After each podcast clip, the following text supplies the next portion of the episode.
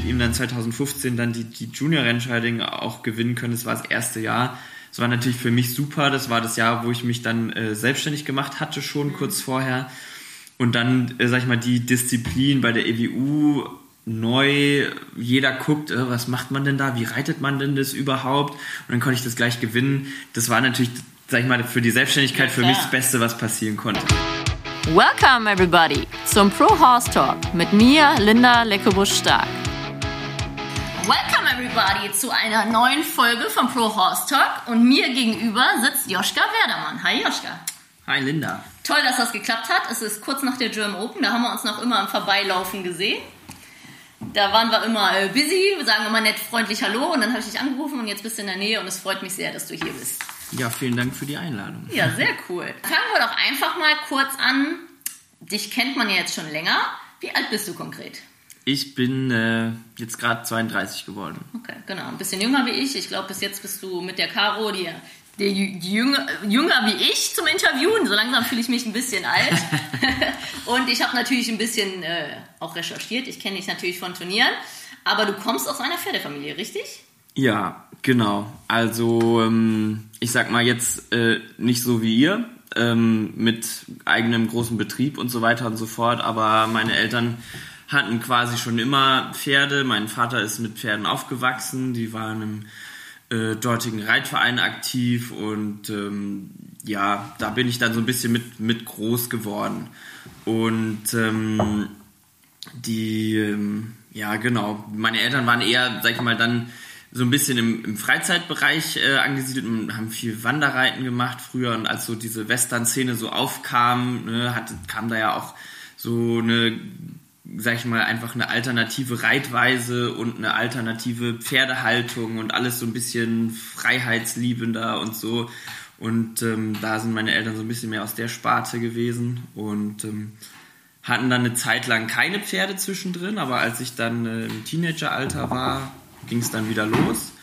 Und ähm, da bin ich dann quasi auch immer ernsthaft damit eingestiegen sozusagen. Genau, das heißt, ihr hattet eigene Pferde und die hattet ihr dann einstellen oder?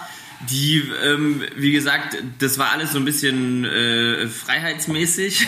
Das heißt, wir hatten dann eine eigene Wiese, wo die dann selber versorgt werden mussten, halt so eigener Offenstall mit Weidehaltung und so und ähm, mein Problem bei der Geschichte war dann halt allerdings, ich wollte immer irgendwie was machen und mit den Pferden. Ich wollte da mehr lernen und äh, sag ich mal, ich keine Ahnung warum. Ich hatte für mich dann immer irgendwie so einen Trainingsauftrag. Ich konnte die Pferde dann nicht einfach mal entspannt ausreiten gehen, sondern ich wollte dann immer irgendwie mit denen irgendwas trainieren, irgendwelche Hinterhandwendungen, mir dann Bücher gelesen und so und ähm, bin dann halt in den Schulferien hat es dann angefangen, so ich glaube mit weiß ich nicht, 16, 17 oder so, habe ich dann mein erstes Praktikum gemacht äh, und nach der Schule bin ich dann äh, zu äh, Philipp Haug. Mhm. Da waren wir damals, wir, ähm, haben wir bei Berlin gewohnt äh, und der war da ums Eck quasi so ein bisschen auf der anderen Seite von Berlin und da habe ich dann ein längeres, größeres Praktikum gemacht, weil ich einfach gesagt habe, ich muss da irgendwie mehr lernen, ich will da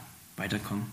Deine Schwester reitet auch, korrekt? Genau. Die ist ja. aber noch Jugendliche, ne? Ja, genau, die hat jetzt ihr letztes äh, Jugendjahr, die wird jetzt demnächst 19. Ja. Hm.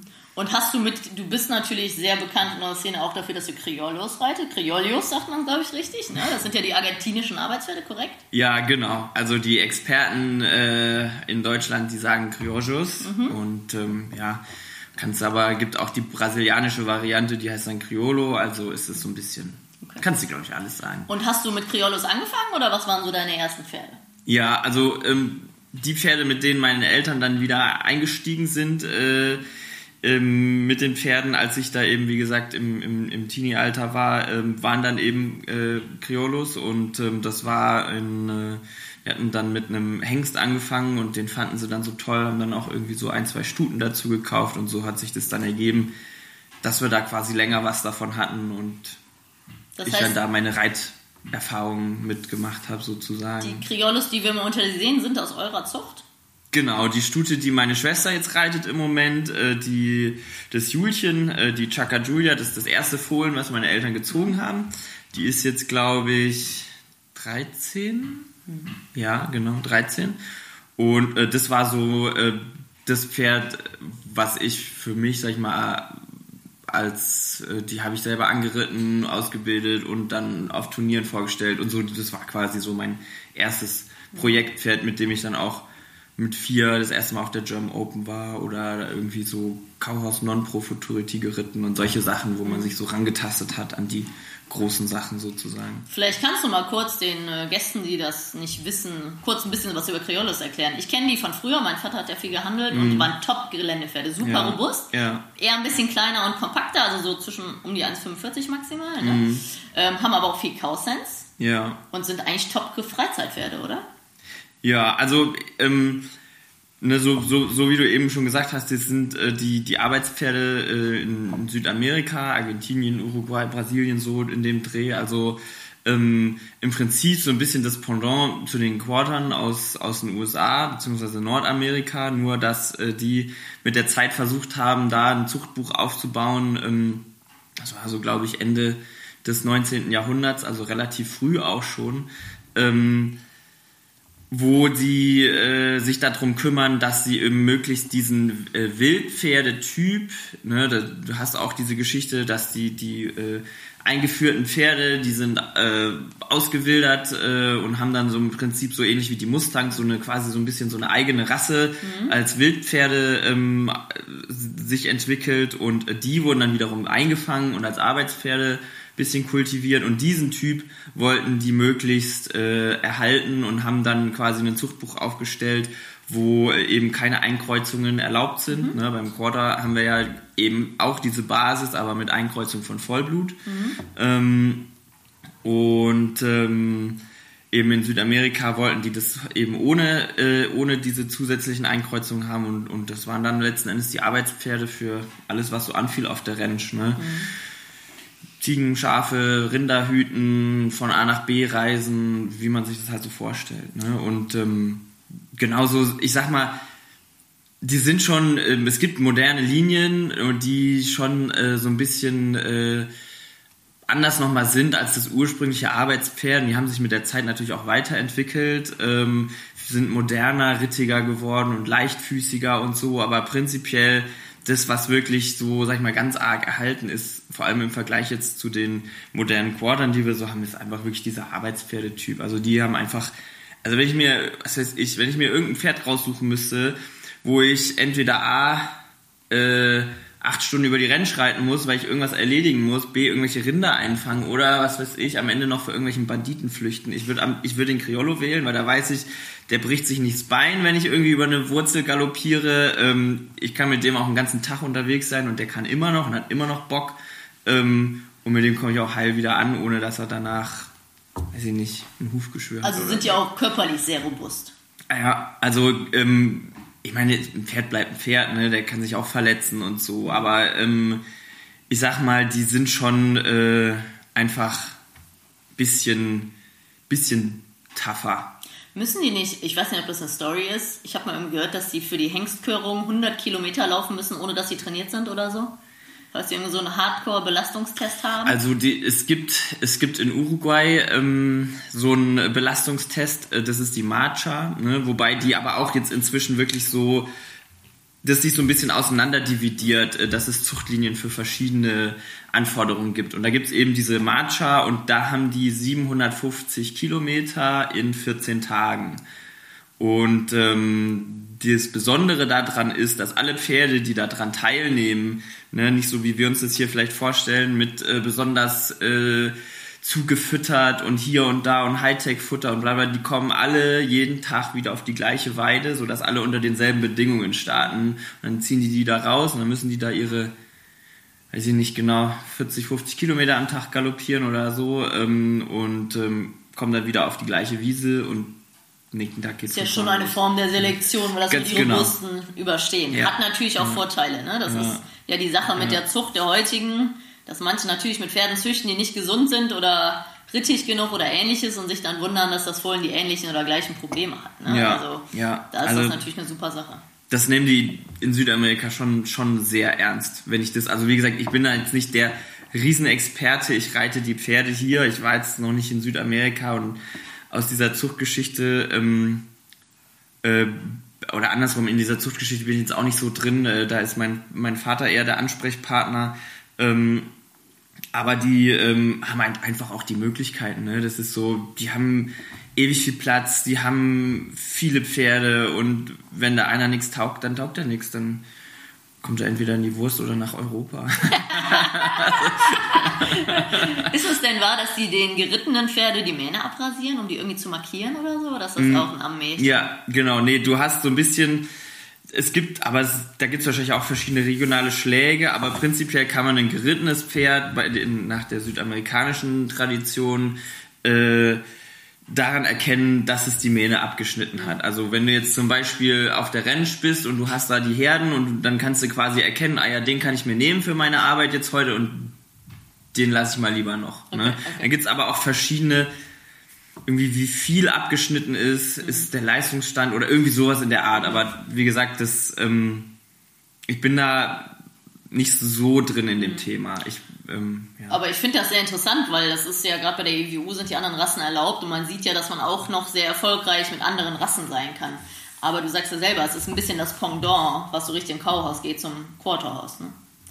Ja, also ähm, du hast halt ähm, einfach mehr diesen Arbeitspferdetyp noch, ne? Und bei den Quadern hast du ja ganz, ganz viele verschiedene Linien schon, ne? Du hast auch diesen Arbeitspferdetyp immer noch, ne? Gibt die Foundation-Linien oder auch so ein, so ein, so ein Kauhaus, ähm, das ist auch nicht wie die Pferde, die da alle drin Das beste Beispiel war äh, letzte Woche in der Siegerehrung von der Junior Kauhaus. Da standen wir da vorne, ja, und alle drei da, äh, alle da in der, in der Siegerehrung na, konnten da während der Hymne nicht stillstehen. Die haben da rumgehampelt und, und hier die Deko angeguckt und das, das waren halt einfach die Cowhorses, ne? Und alle anderen, die chillen da rum und genießen, dass sie mal die Füße stillhalten können. Mhm. Ne? Also von daher gibt es da ja auch viele verschiedene Typen. Ähm, aber eben, wie gesagt, da, da ist einfach der Arbeits, Arbeitspferdetyp ganz arg drin. Und dann hast du aber auch wieder, ne, zum Beispiel jetzt, also wir hatten auch eine Stute mal, die war so ein bisschen äh, aus so Marcha-Linien, die wollte, die wollte halt einfach laufen. Geradeaus, vorwärts war die unschlagbar. Ne? Aber wenn du jetzt da mit so ein bisschen Spins oder solche Sachen, da war die einfach nicht beweglich genug. Also da musst du auch schon so ein bisschen gucken, ähm, welche Linien du, ähm, du rausnimmst für das, was du machen möchtest. Ist ja bei uns das Gleiche, wenn du ein Hunterpferd in die Kauhaus stecken würdest oder umgekehrt, genau, wäre auch sehr lustig. Ja, ne? Ja, genau. ja. Ist ja alles spezialisiert mittlerweile. Ja, sehr schön. Hast du gesagt, dass du Praktikum gemacht hast. Wo hast du denn angefangen mit Westernreiten? Also die Philipp Martin Haug und wie ging dein Weg dann weiter? Ähm, ja, genau. In der, in der Zwischenzeit sind meine Eltern dann ähm, nach Baden-Württemberg umgezogen, wo ich beim, beim Philipp war. Das war so ein knappes halbes, dreiviertel Jahr, wo ich beim Philipp war. Das war nach der Schulzeit und dann äh, eben äh, bin ich mal so ein bisschen hinterher und habe mal geguckt, wie es bei denen da jetzt so ist und so. Und dann hat sich das ergeben, dass da äh, quasi in, ähm, in, in unmittelbarer Nähe äh, der äh, Patrick Sattler seine Anlage hat und ähm, dann hat sich das quasi, konnte ich das so ein bisschen daran anknüpfen. Ne? Einfach die Kauhaussparte hat gepasst. Das ist das, was mich damals und auch jetzt immer noch so ein bisschen äh, mit am meisten interessiert, eigentlich, sage ich mal. Und ähm, dann äh, habe ich gedacht, gut, dann gehe ich mit nach, nach Süddeutschland und ähm, setze mein, mein Projekt, äh, ich möchte mehr über Pferde lernen, äh, einfach dort weiter fort. Und ähm, genau, das das, das kam dann dazu und äh, dann habe ich mich dazu entschieden, da äh, eben nochmal, sag ich mal, ein bisschen äh, mehr Hand und Fuß da draus zu machen und eben dann ein, ein Studium äh, dran zu setzen. Aber ich sag mal, das Westernreiten an sich, äh, also ich sitze im Westernsattel das habe ich von meinen Eltern mit, mitbekommen. Gehabt. Ja, ich meine, du bist natürlich bekannt als Cowhorse slash äh, Ranch Riding Trainer und auch Reining, ja. ne? Aber dann bist du natürlich auch ganz klar durch Philipp Martin Haug und den Patrick Sattler, das sind ja die beiden Trainer, die in Deutschland Cowhorse trainieren, ja. würde ich sagen, sind die Nummer 1 Adressen ja. jetzt so für, für mich als Laien oder die mir sofort in, in, in, Gedanken kommen, wenn ich an Cowhorse denke, dann bist du natürlich auch ein bisschen so geprägt worden, was ja positiv ist. Ja, ich, ich habe mir das schon auch so ein bisschen so gezielt rausgesucht. Ne? Ich hatte da einfach am meisten Bock drauf da. Der Philipp hatte damals seinen Sliding und Diamonds und dann hast du den da so eine Fenster rein. Da hast du einfach gedacht, boah, geil, ey, sowas will ich auch können, ja. Und dann, äh, Das stimmt. ja, und dann habe ich gedacht, da, da, da- da müssen wir ran. Genau. Ne? Und dann war halt für mich einfach irgendwie, weiß ich nicht, da war mir einfach da nichts anderes wichtiger als, als das. Und deswegen habe ich mich dafür entschieden, da eben auch irgendwie in gewisser Weise zu sagen, und wenn ich dafür das beruflich machen muss, erstmal, dass ich das lerne, dann will ich das, dann mache ich das, weil ich will das irgendwie auch können. So. Das ist natürlich super interessant, weil jetzt zwei Lager hier im positiven Sinne am Tisch sitzen, weil ich bin das Mädchen, was aus der Lehre kommt. Ich habe Ja. die Lehre gemacht, bin in der Pferdefamilie auch groß geworden.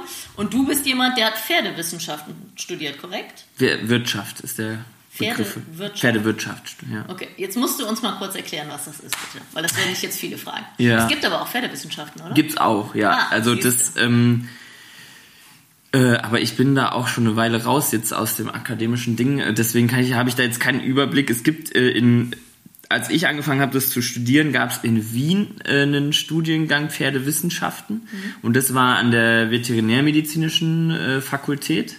Das heißt, es war quasi so ein bisschen so ein abgespeckter Tiermedizin-Studiengang eben für die Pferdemädels sozusagen. Ähm, und ähm, in Deutschland war der Studiengang, den ich in Nürtingen gemacht habe, äh, das ist ähm, bei, bei Stuttgart in der Nähe, äh, war quasi ähm, an der Fachhochschule dort die einzige Möglichkeit, da einen Pferdestudiengang in Deutschland zu machen.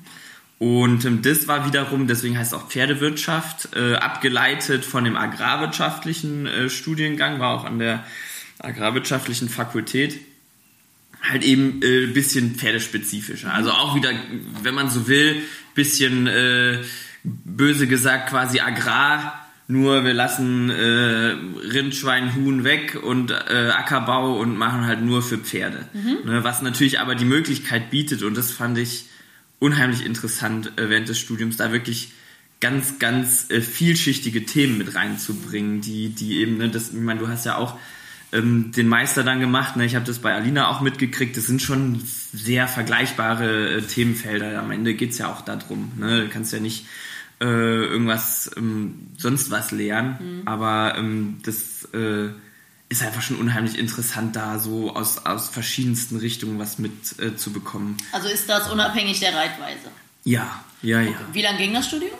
Äh, das ist ein äh, Bachelorstudiengang. Das sind dann quasi ähm, sechs Semester plus ein Praxissemester hatten wir, also sieben, drei, dreieinhalb Jahre. Okay, und das Praxissemester war dann am Ende oder mit? Das ist, war mittendrin. Es war, äh, wir haben Winter angefangen, dann war Sommer, dann wieder, genau, war im Sommer, also war es vierte Semester, ja. Äh, vierte Semester, das war, hatte ich 2012.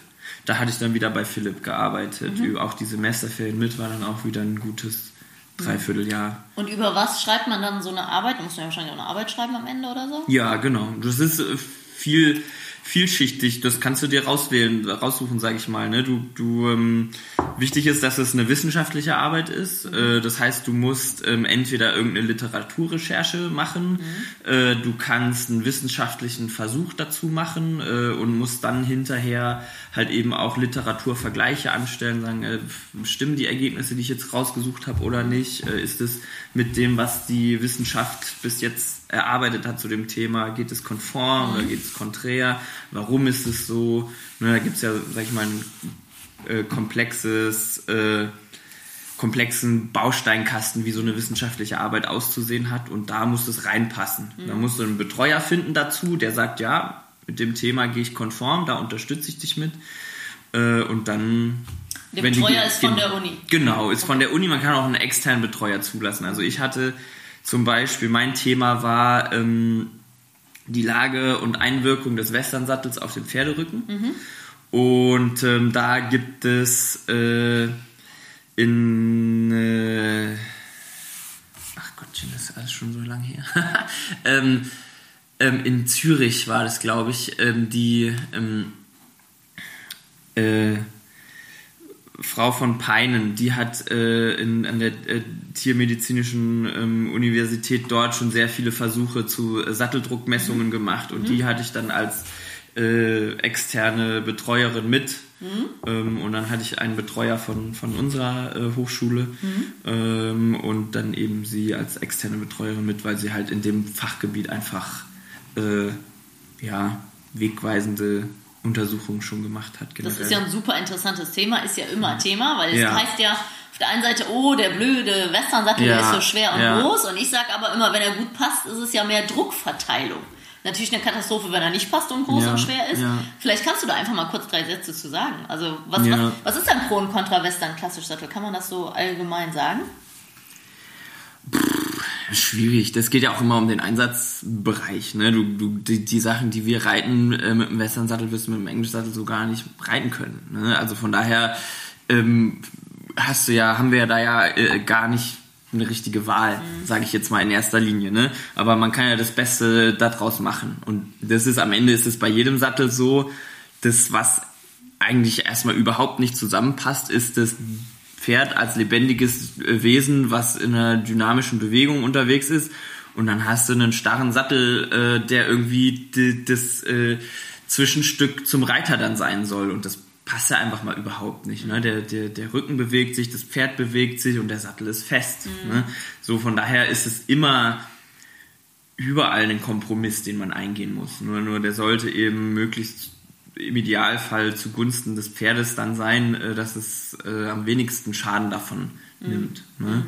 Ähm, und ähm, genau, auf die Idee gekommen bin ich, äh, weil wir Vorlesungen auch mit, äh, mit einer vom, ähm, vom, vom, vom äh, Deutschen Institut für Pferdeosteopathie hatten. Mhm. Den Namen weiß ich jetzt nicht mehr, ehrlich gesagt, aber die jedenfalls hat auch über Westernsättel referiert und hat dann gesagt, ja, die, die größte Schwierigkeit ist, äh, dass die Sättel so groß und so lang sind und äh, in die Lendenwirbelsäule drücken mhm. und dass das Pferd da gar keine Last mehr aufnehmen kann. Mhm. Hab ich gedacht, okay, aber wenn das alles so schrecklich ist, wie sie das formuliert, ja, dann müssten alle Pferde, mit denen ich bis jetzt zu tun hatte, müssten eigentlich tierische Rückenprobleme haben. Ähm, aber meine Erfahrung ist eigentlich, dass, dass oft die Pferde, die Westernpferde, dass sie oft eine viel besser ausgeprägte Rückenmuskulatur haben als jetzt ein, ein Warmblut zum Beispiel oder ein Englischpferd, was, was mit Englischsattel geritten ist. Und ähm, irgendwo verstehe ich das nicht, warum das so, also es kann ja sein, wenn sie das so sagt, dann mag das ja stimmen, aber ich habe jetzt nicht das Gefühl, dass alle Pferde, die ich bis jetzt geritten habe in meinem Leben, dass die tierische Rückenprobleme hatten. Ne? Und ähm, und dann habe ich mir gedacht, okay, da müssen wir irgendwie, das interessiert mich einfach das Thema. Und äh, letzten Endes haben tatsächlich dann, ich habe dann auch ein paar Druckmessungen gemacht und so. Das war jetzt alles, hatte alles nicht den Rahmen, dass man jetzt da so ein Riesending draus machen kann, sag ich mal, weil so eine Bachelorarbeit ist halt einfach auch nur eine Bachelorarbeit äh, und nicht äh, ein Doktor oder sonst wie was. Ne? Ähm, ich habe da auch nur begrenzten zeitlichen und finanzielle Möglichkeiten und so weiter und so fort. Aber äh, letzten Endes hat tatsächlich äh, die die, ähm, das Ergebnis war so ein bisschen, wenn man das jetzt kurz zusammenfassen will, der wichtigste Punkt ist eigentlich, und, und im Nachhinein ist auch relativ logisch, diese, dieser große Punkt ähm, von der Länge des Sattels ist am Ende gar nicht so ausschlaggebend, ähm, sondern was viel, viel äh, schwieriger ist, äh, ist der Punkt hinter der Schulter, vorne ähm, im vorderen Bereich von der Sattelung, weil da einfach die Schulterblätter sich bewegen. Ne? Und wenn ich da einen nicht passenden Sattel habe, dann habe ich viel größere Druckspitzen, mhm. äh, einfach weil das Pferd ja mit jedem Schritt, sag ich mal, die Muskulatur Richtung Sattel drückt. Ähm, und ähm, da ist eigentlich die Hauptbaustelle. Mhm. Und ähm, im, im hinteren Drittel obwohl der Sattel so riesig lang und groß und schwer aussieht, ist eigentlich das geringste an Druck genau. festzustellen. Die Druckverteilung liegt ja. ja. schon mehr vorne und da ist ja immer der Winkel vom Widerriss wichtig. Und genau, ich sage immer, ja. lieber ein bisschen zu breit wie zu eng. Zu eng ist ganz schlecht. Aber das ist ja wirklich ein Gebiet für sich, da gibt es die Profis. Und ja. vor allem, ich meine, wir Trainer machen es, glaube ich, viel so, wir merken, ob das Pferd läuft.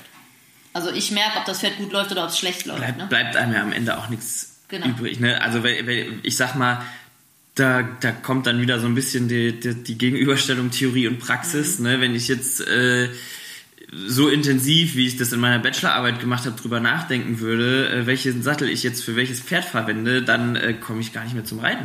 Ne? Und ähm, am Ende ist es eben, ne, hatte ich schon gesagt, am Ende musst du einfach einen Kompromiss finden, der für Pferd und für Reiter funktioniert und wo das Pferd einfach äh, möglichst wenig Schaden von trägt mit und äh, dann musst du es ja auch so sehen, ja, bei dem äh, Sport, äh, den wir betreiben, ich meine, wenn die Pferde da sind die maximal 60 Minuten unterm Sattel, wenn überhaupt, ne? Ähm, da pass, also das ist ja jetzt nicht so, dass wir da einen Wanderritt mitmachen, ne? Oder, oder sonstiges. Also definitiv der Sattel sollte passen, gar keine Frage, ja. Ähm, aber wie gesagt, dieser Kompromiss und mit der teilweisen Belastung, da kann ich, äh, da kann man schon, ähm. Denke ich mal, auch eben ein paar Kompromisse eingehen. Genau, man sollte auf sein Gefühl hören. Also ich ja. habe ja auch Showsättel ja. zum Beispiel, die ich nur auf Turnieren reite. Oder auch, wir haben für Trainingspferde, nehmen wir erstmal unsere Sättel, aber wir haben halt wahrscheinlich ähnlich wie du so ein paar verschiedene Größen gefühlt. Genau. Die einen sind schmaler, die anderen sind breiter.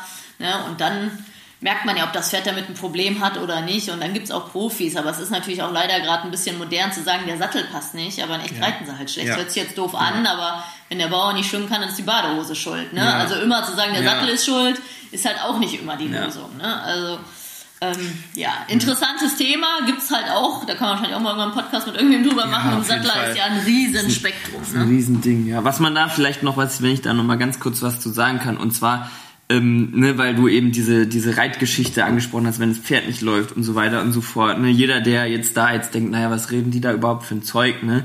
Wenn man einfach den Sattel mal auf den Rücken legt und dann guckt, dass man den Rücken anhebt, wie viel freier dann die Schulter ist, ja. Ähm, und das ist das, was, was äh, meine ähm, Studien da im, im Prinzip ergeben haben. Das hat sich auch gedeckt mit dem, was sie äh, in einem in ihren in, äh, tiermedizinischen Studien da äh, in der Schweiz äh, rausgearbeitet hatten, ja, der, der, der Hauptproblempunkt ist die Schulter. Und wenn ich jetzt einfach den Sattel da drauflege, dann kann er passen, wie er will, dann kann ich alle Möglichkeiten ausschätzen. Aber wenn das Pferd den Rücken hängen lässt, dann liegt der Sattel auf der Schulter auf. Der kann er gar nicht, der kann ja nicht über dem Pferd schweben. Ja, ne? genau. Und wenn ich es schaffe, den Rücken hochzuarbeiten, ne, das kann jeder ausprobieren, wenn er den Sattel drauflegt und dann von unten mal ein bisschen in den Bauch piekst, ja, zack, auf einmal hat die Schulter eine Bewegungsfreiheit. Genau, ne? ja. Und da ist dann wieder der Punkt, ne, wo das Reiten dann ins Spiel kommt. Das sind ja auch die guten Sattelmesser, sind ja die, die auch in der Bewegung das ausmessen und eben nicht nur im Stehen. Ja. Wie du ja sagst, da ist keine Rückenaktivität, da ist das ja schwierig. Ja. Im Stehen kann man das grob beurteilen, aber die Frage ist immer,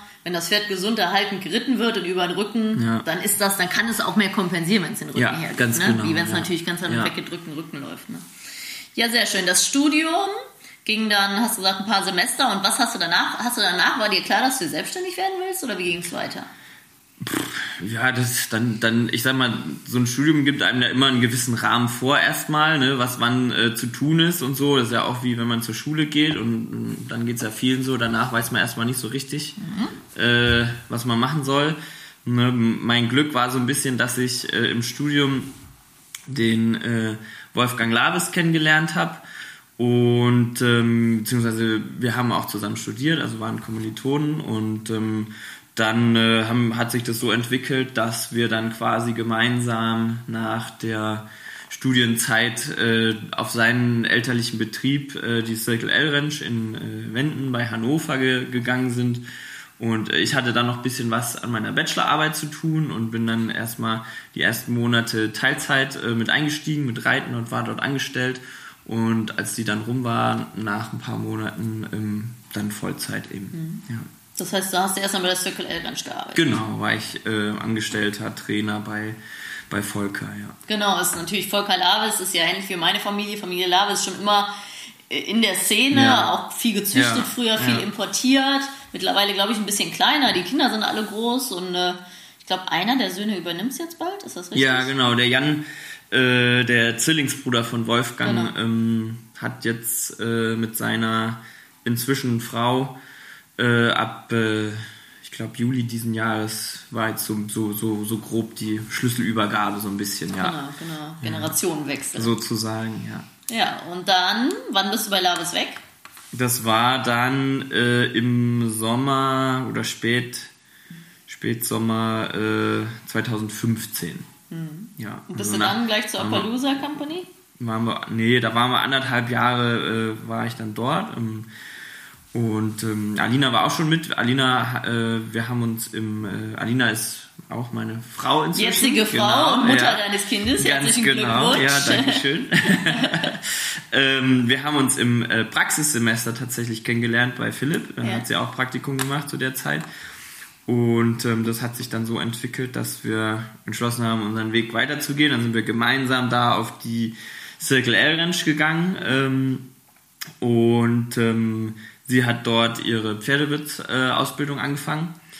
Und ähm, genau, ich war angestellter Trainer dort und ähm, habe dann aber entschieden, ich will versuchen, da so ein bisschen mehr, sag ich mal, in die Welt nochmal wieder rauszukommen und ein bisschen was zu machen. Wollte dann eigentlich war der Plan, warum ich da weggegangen bin, war der Plan, dass ich äh, auf einen Betrieb einsteige, die äh, Raining-Pferde hatten. Mhm. Aber das hat sich dann, äh, ja, inzwischen würde ich sagen, glücklicherweise kurzfristig verlaufen. Damals war es ein ziemlicher Schlag ins Gesicht für mich, weil ich dann dachte, ja scheiße, jetzt stehe ich ohne was da. Mhm. Ähm, aber dann habe ich gesagt, ich mache jetzt einfach mein eigenes Ding. Und ähm, dann sind wir äh, nach Schillingstadt gegangen, beziehungsweise ich erstmal alleine. Ähm, das ist äh, südlich von Würzburg, mhm. ein relativ ländliches äh, Gebiet. Ähm, das war die Anlage vom Karl-Heinz Wetterich und äh, das Gute dort war einfach, äh, sag ich mal, für mich, ich konnte mich da erstmal einfach selber finden, sag ich jetzt mal, wirklich, wir hatten dort hauptsächlich Berittpferde schon eine ganze Menge, aber alles wirklich durch die Bank weg, so ganz wilde Konsorten zwischendrin auch, ja. Ähm, aber das war irgendwie so das gute Gefühl, äh, war einfach für mich so, dass ich sagen konnte, hey, das ist, das ist mein Ding. Das sind meine Pferde, auch wenn die alle ein bisschen komisch sind.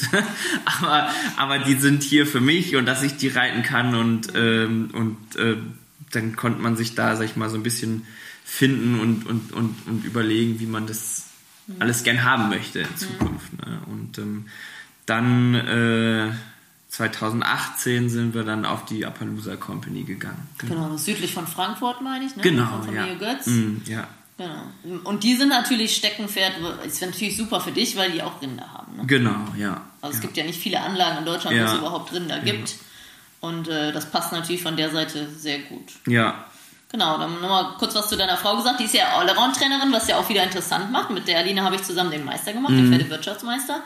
Und ähm, Habt ihr denn da voneinander profitiert? Kannst du sagen, dass du dadurch auch ein paar neue Ansätze bekommen hast, dass die aus der anderen Schiene kommt? Ja, auf jeden Fall. Also sie hat äh, in der Zeit, ähm, wo sie äh, auf Circle L die äh, Lehre gemacht hat, ähm, hauptsächlich mit äh, Keith Long gearbeitet und ähm, der äh, damals äh, Schwiegersohn von Volker war und auch auf der Anlage seinen Trainingsbetrieb hatte. Der ist ja, ähm, sag ich mal, so mit einer der erfolgreichsten Pleasure-Trainer Europas so mit der Zeit gewesen und ähm, und ähm, da habe ich an sich einfach schon sehr viel mitbekommen, ähm, einfach weil, weil wir, sag ich mal, zusammen geritten sind dort den ganzen Tag und das hat mich schon auch sehr geprägt, muss ich sagen. Also nicht in dem Sinne, dass ich jetzt nur noch ganz langsam reite. Das, eher im Gegenteil. Das, eher, eher, im Gegenteil, ganz genau. Das Schnellreiten macht mir nach wie vor am meisten Spaß.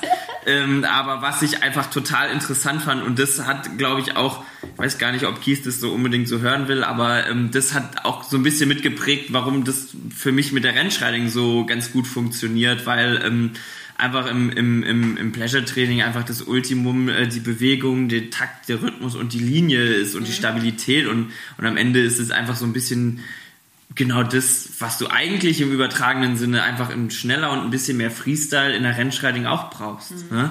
Und ähm, da habe ich schon wirklich äh, sehr, sehr viel mitgenommen, weil am Ende ist einfach auch Pferdetraining, Pferdetraining. Ne? Und wie, wie, wie komme ich in den Kopf von einem Pferd rein und wie erkläre ich ihm das, äh, was ich möchte, dass es am Ende auch das ist, was das Pferd auch gerne möchte und so weiter und so fort. Mhm. Ja, also das ist schon äh, definitiv ein Pluspunkt, würde ich sagen, für, für mich gewesen, dass ich da so viel auch mitbekommen habe. Und auch vom, vom Studium am Ende, dass man da so viel aus verschiedensten Richtungen einfach mhm. mitbekommt. Das ist das, glaube ich, was mich wirklich so ein bisschen geprägt hat. Kannst du so im Nachhinein sagen, was, was meinst du, hat dir das Studium gebracht, was dir eine Lehre nicht gebracht hätte oder umgekehrt in einem guten Betrieb? Mm, ja, schwierig zu sagen, wenn man beides nicht, äh, also wenn man nicht beide Optionen ja, direkt ja. gemacht hat. Ich habe es ja bei Alina mitbekommen. Ich denke, der Vorteil vom Studium ist, dass man äh, ähm, ja, so wie ich es eben gesagt habe, man kriegt vielseitiger was mit. Ne? Wenn du eine Lehre im Betrieb machst, dann lernst du hauptsächlich nur diesen einen Betrieb kennen. Mhm. Ne? Wie machen wir das in diesem Betrieb? Ähm, da wird ja oftmals, wenn es ein alt eingefahrener Betrieb ist, gar nicht mehr hinterfragt, okay, warum machen wir es überhaupt mhm. so, sondern wir machen das einfach so, das mhm. haben wir schon immer so gemacht. Ne? Und sowas äh, kommt in dem Studium nicht auf. Mhm. Und da hast du, da haben wir Kommilitonen gehabt äh, aus dem Islandpferdebereich, Dressur, Freizeit, also ganz bunt und, und so waren eben auch die Dozenten und das war schon wirklich, also es war schon eine Erfahrung, die will ich äh, im Nachhinein wirklich nicht mehr vermissen. Mhm. Ähm, das ist wirklich toll gewesen, da aus so vielen verschiedenen Sachen was mitzubekommen. Mhm. Und das wäre mir definitiv nicht passiert, wenn ich äh, in einem Betrieb ja. die Lehre gemacht hätte. Ähm, der Nachteil ist wiederum, du bist halt dann am Ende auch sehr theoretisch aufgestellt. Mhm. Und äh, nur weil du jetzt dann das Studium gemacht hast, heißt es noch lange nicht, dass du da in die Praxis rein kannst und direkt äh, was machen kannst und auch ernst genommen wirst damit. Mhm. Ne? Ähm, also du brauchst schon, sag ich mal, einen Bezug. Ne? Bei mir war das einfach, ich hatte jetzt keinen eigenen Hof oder so, aber bei mir war das einfach, ich habe einfach meine reiterlichen Fähigkeiten weiterentwickelt, habe gesagt, ich will genau dahin. Mhm. Und das war am Ende dann mein Pluspunkt, dass ich quasi so meine Base hatte, das ist das Reiten. Ähm, und, ähm, und den Rest nehme ich mit. Ähm, aber wenn man das Studium macht und, und einfach sowas nicht hat, so, so sondern erwartet, naja, ich mache jetzt ein Studium und dann hab, dann finde ich auch einen Job, mhm. dann wird es so ein bisschen schwierig, weil man braucht so ein bisschen sein Spezialgebiet, mhm. wo man seine Basis hat. Mhm. Ähm, ansonsten muss man halt eben noch was dranhängen. Viele haben nochmal einen Master in irgendwelchen Agrarstudiengängen äh, drangehangen und haben dann so ein bisschen die Seite gewechselt sozusagen. Dann bist du einfach, wenn du jetzt in die Wirtschaft gehen willst, besser aufgestellt. Mhm. Ne? Und betriebswirtschaftlich, äh, was hat dir das jetzt für dein jetziges Trainerdasein geholfen? Dass man andere Sachen einfach anders überdenkt. Mhm. Ne? Ähm, das, also mir ging es, sag ich mal, natürlich, wenn du da so denkst, oh, jetzt will ich hier, äh, ne, so wie ich es vorhin gesagt habe, ich will auch Kauhaus reiten und dieses und jenes, und dann siehst du halt immer nur so die, in Anführungszeichen, Glamour-Geschichte auf dem Turnier, wenn die Leute dann auf dem Treppchen stehen und so und ähm, ähm, aber ähm, dass das ja am Ende nicht nur das Sportliche und der Erfolg ist, sondern dass man eigentlich in allererster Linie einen wirtschaftlichen Betrieb zu führen hat, wenn man das selbstständig machen möchte. Äh, das kommt einem ja da auf den ersten Blick nicht direkt in den Sinn. Und das war einfach direkt wirklich das, was dann bei mir so hängen geblieben ist, einfach eine, eine, eine wirtschaftliche Herangehensweise. Ne? Mhm. Dass ich wirklich auch sagen muss, okay, das ist zwar jetzt schön und gut, wenn ich da und da jetzt hier mal eine Schleife gewonnen habe, ähm, aber am Ende muss ich erstmal gucken, äh, dass meine Zahlen zu Hause auch stimmen. Mhm. Und ähm, um das gut zu machen, glaube ich, muss man so ein bisschen so eine gewisse Denkweise entwickeln, dass man nicht hinterher immer feststellt, oh scheiße, irgendwie habe ich mich hier total verkalkuliert, mhm. äh, sondern äh, dass man eben da zielgerichtet rangeht und das kann ich machen, das lohnt sich, okay, das sollte ich machen, weil das lohnt sich finanziell wirklich mhm. und das kann ich mir jetzt leisten, das will ich jetzt machen, das bringt mir zwar gar nichts, aber ich will das jetzt und ich kann es mir gerade leisten, dass ich jetzt, was weiß ich, mit meinem eigenen Pferd die und die große Show noch gehe oder so. Ne? Ja. ja, ich meine, das ist natürlich ich sage immer aus Spaß, äh, Turnierreiten ist mein Hobby, weil Geld verdienen ja. tun wir auf Turnieren nicht. Ja. Es gibt jetzt auf der DM mal in dem Jungpferdeprogramm ein bisschen Geld, aber ja. wir kriegen ja kein Preisgeld. Und wir haben Leute dabei, die helfen, die wohnen, das kostet ja, auch alles Geld. Ne? Also, ähm, aber ich werde natürlich dafür bezahlt, Pferde zu reiten, die ich mir sonst kaufen müsste. Das ist genau, das Schöne daran, Ja, ne? das also, ist so da gibt es ja auch, sag ich mal, ne, du bist ja da auch schon ewig dabei und bist, hast ja ein anderes Standing als, als ein Trainer, der da anfängt. Aber wenn jetzt jemand von außerhalb das sieht, der denkt natürlich, es geht nur um das Turnierleben. Ne? Und ähm, aber das ist das ist am Ende für uns dann ne, das, das, die die die vielleicht die Kirsche auf der Sahnehaube, genau, ne? genau. wenn man dann aufs Turnier fährt und dann da auch noch äh, erfolgreich sein kann. Aber das ist nicht das, worum es eigentlich in erster Linie geht. Ja, es ist ne? nicht so die Realität. Ja. Ne? Das ist natürlich ja. Facebook und Instagram und so, dass das äh, ein ganz ganz kleiner Teil ist, der auch sehr ja. schön ist, den wir auch sehr gern machen. Aber es ist natürlich echt ein i-Tüpfelchen, wie du so schön sagst. Ne? Ja, dann vielleicht kannst du äh, Lehrmeister, hast du ja schon so ein bisschen gesagt, oder gibt es noch ein besonderes Vorbild, was du noch nicht erwähnt hast, was dich sehr geprägt hat? Also, ähm,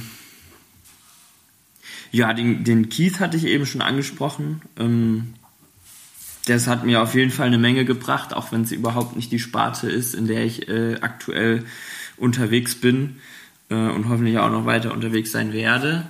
Und ähm, ich sag mal, was mich ein bisschen mit beeinflusst hat, war einfach auf Circle L war zum Beispiel der Doug Holland ab und zu mal, äh, hat er Kurse gegeben. Ich habe jetzt nicht mega viel mit ihm zusammen gemacht, so, aber ähm, einfach das zugucken und so ein bisschen von den Konzepten mit, mit mitbekommen und solche Sachen. Oder wir hatten auch mal ein paar äh, Kauhauskurse mit Sandy Collier in Deutschland und sowas hilft einem dann einfach schon unheimlich weiter. Das ist dann, sag ich mal, wenn man so kompetente Leute einmal mal vor die Nase gesetzt bekommt. Da muss man nicht muss man nicht unbedingt, also ich meine, klar ist es super, wenn man die Chance hat, mit so jemandem Monate oder Jahre zu reiten.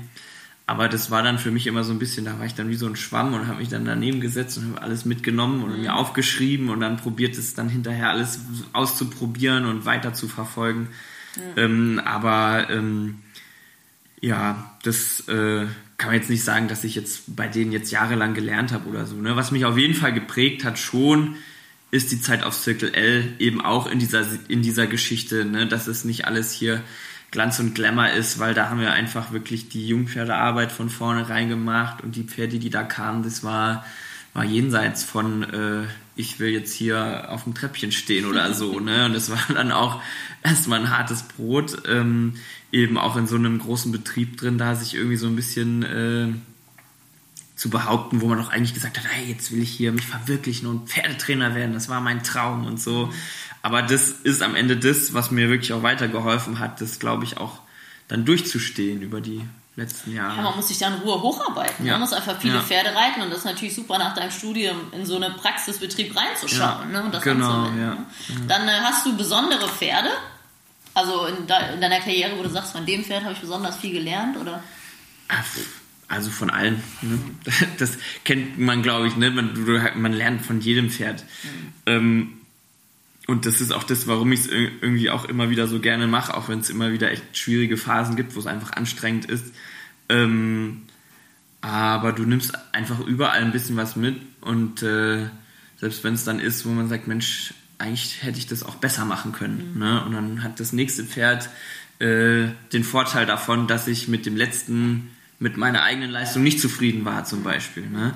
Und ähm, ähm, aber jetzt, was die Turnierkarriere angeht, sag ich mal, war auf jeden Fall für mich jetzt erstmal der in allererster Linie der äh, besonderste, der, der Criollo-Hengst, den meine Eltern hatten, der, der Baviera Cimarron. War das ähm, der Schwarze? Das war der, der kleine Schwarze, genau. Ähm, und ähm, weil bei dem, also ich hatte den einfach über ein paar Jahre zum Reiten und ähm, das war einfach ein, ein, ein, richtig, richtig tolles Pferd. Also der, der war, weiß ich nicht, 1,42 groß äh, und halt, äh, ja, wirklich so ein Arbeitspferd, ähm, wie, wie ich es vorhin formuliert habe, aber der war einfach so vom Mind her, der ist so auf einen eingegangen und ähm, sowas findet man nicht oft, dass die so, die, du bist einfach mit dem zusammen gewesen und der wollte verstehen, was du möchtest mhm. und wollte das und wenn du das gefragt hast, hat er das gemacht und wenn du das gefragt hast, hat er das gemacht und das war so ein bisschen so, ähm, ne, ich war, bin mit dem ein bisschen Kauhaus geritten, ein bisschen Raining geritten und so und als dann 2015 die Rennschreiting mit bei der EWU ins Programm mit reingenommen hatte, dann war das so, das war so die Disziplin, die hat einfach perfekt gepasst mhm. für ihn. Ne, so Raining-mäßig das musste ich ihm irgendwie so, das hat gestoppt und hat gedreht und hat es auch alles gut gemacht, aber halt nicht wie so ein Rainer.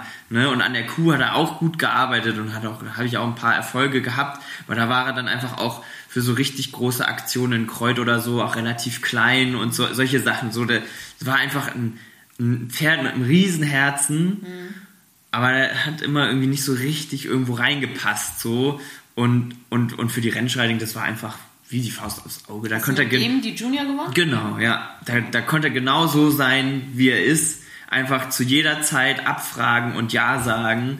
Mhm. Und dann habe ich mit ihm dann 2015 dann die, die Junior-Rennscheidung auch gewinnen können. Das war das erste Jahr. Das war natürlich für mich super. Das war das Jahr, wo ich mich dann äh, selbstständig gemacht hatte, schon mhm. kurz vorher. Und dann, äh, sag ich mal, die Disziplin bei der EWU neu, jeder guckt, äh, was macht man denn da, wie reitet man denn das überhaupt? Und dann konnte ich das gleich gewinnen. Das war natürlich, sag ich mal, für die Selbstständigkeit ja, für mich das Beste, was passieren konnte. Ne? Be besser, wie wenn ich in dem Fall, was weiß ich, irgendwo in einem, Raining-Finale vielleicht Fünfter geworden wäre, weil Raining gibt es schon eine Weile und ja. gibt es auch eine Menge Leute, die das machen, aber gerade da die Rennschreiding zu gewinnen, war natürlich ein, ähm, ein, ein richtig cooler Schritt. Und und er hat einfach, also das Pferd hat einfach äh, erstmal, habe ich ihm das zu verdanken, dass überhaupt angefangen haben, Leute mich da wahrzunehmen mhm. äh, als Trainer. Und, und dann hat er einfach das geprägt, wie ich mir das irgendwie vorstelle, wie sich ein Pferd anzufühlen hat. Einfach so dieses, ja, ich, ich möchte das und ich mache das und, ähm, und ähm, das ist so das, was ich immer so ein bisschen suche, immer noch, wenn ich ein Pferd für die Rennschreiding vorstelle, dann sollte es sich so ein bisschen anfühlen, wie er mir das erklärt hat, quasi. Mhm. Okay. Ja, hat er dich geprägt? Ja, absolut, ja. Sehr schön. ja. Ja, dann äh, sind wir schon gut unterwegs für den ersten Teil. Jetzt kommen noch ein paar Abschlussfragen für den ersten Teil. Ähm, ich habe die neu dazu. Kannst du selber deine Stärken und deine Schwächen erklären oder erzählen oder möchtest? Also generell war schon gut, das findet sich ja dann im Pferdetraining auch alles wieder. Ne? Ähm, also meine Stärken. Ähm, ich glaube, zu meinen Stärken gehört, dass ich erstmal alles relativ ruhig angehe, dass ich keiner bin, äh, der irgendwas äh, überstürzt. Mhm. Ähm, was aber allerdings auch wieder so ein bisschen einen Schwachpunkt mit sich bringt, dass ich dann, wenn ich denke, okay, jetzt haben wir das mal hier ruhig angegangen, dann habe ich manchmal das Gefühl, okay, jetzt bin ich zu spät, jetzt muss ich was gut machen.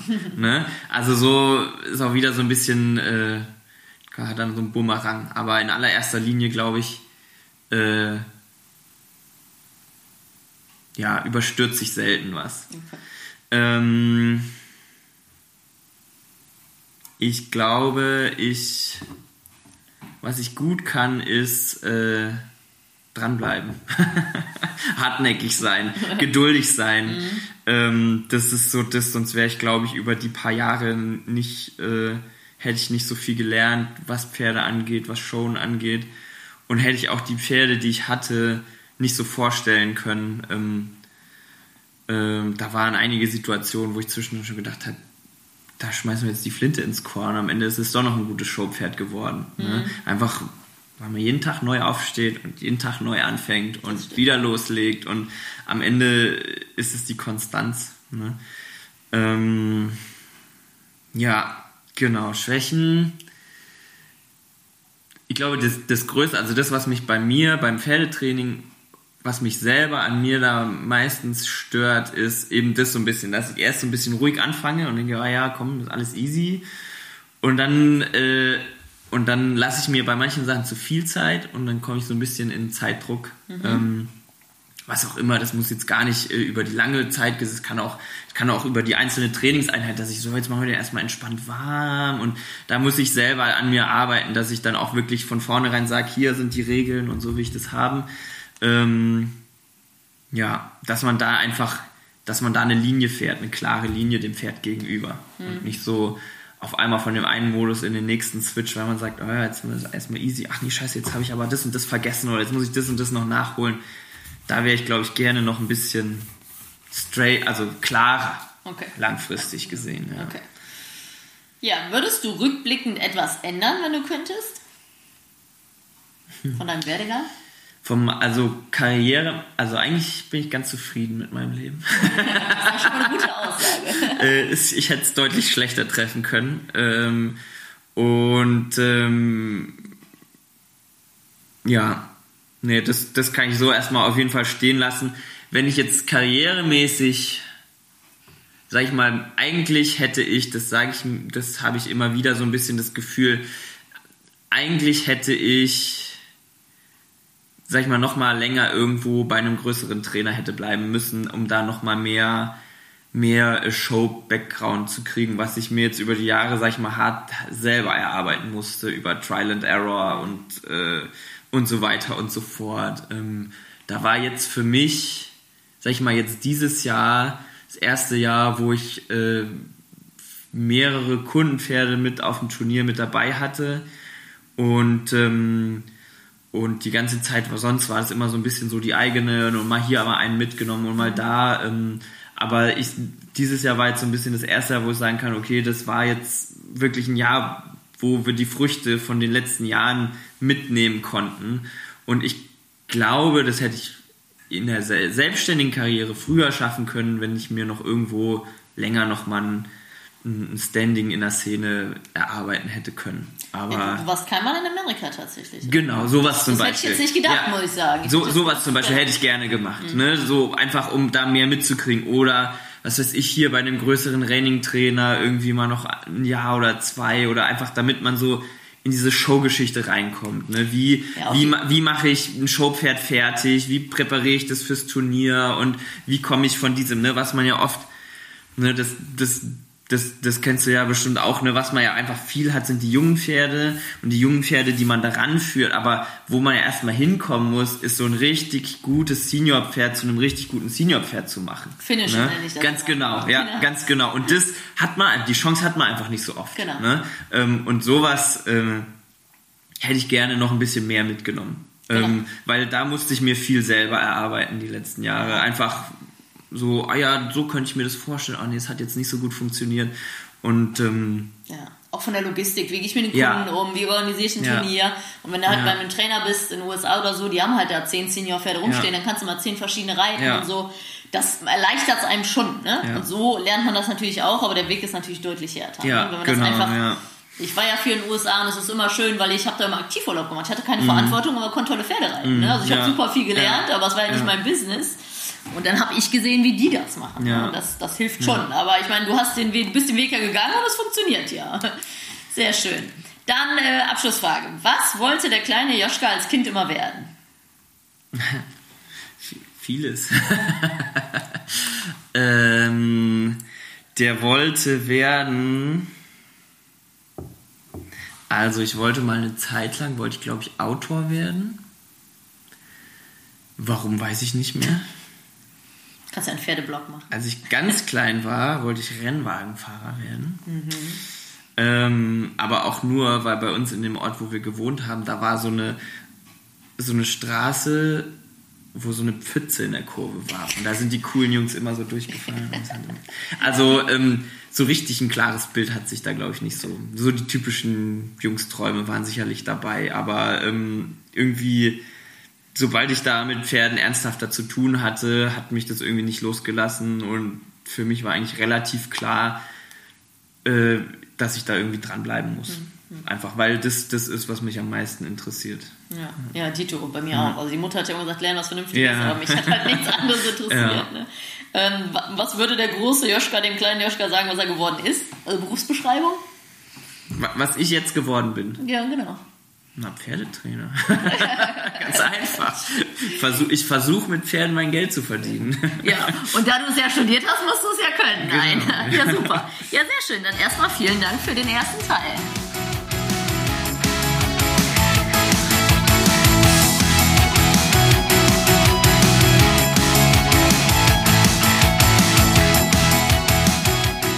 Hey, ich hoffe, du fandest diesen Pro Horse Talk genauso interessant wie ich.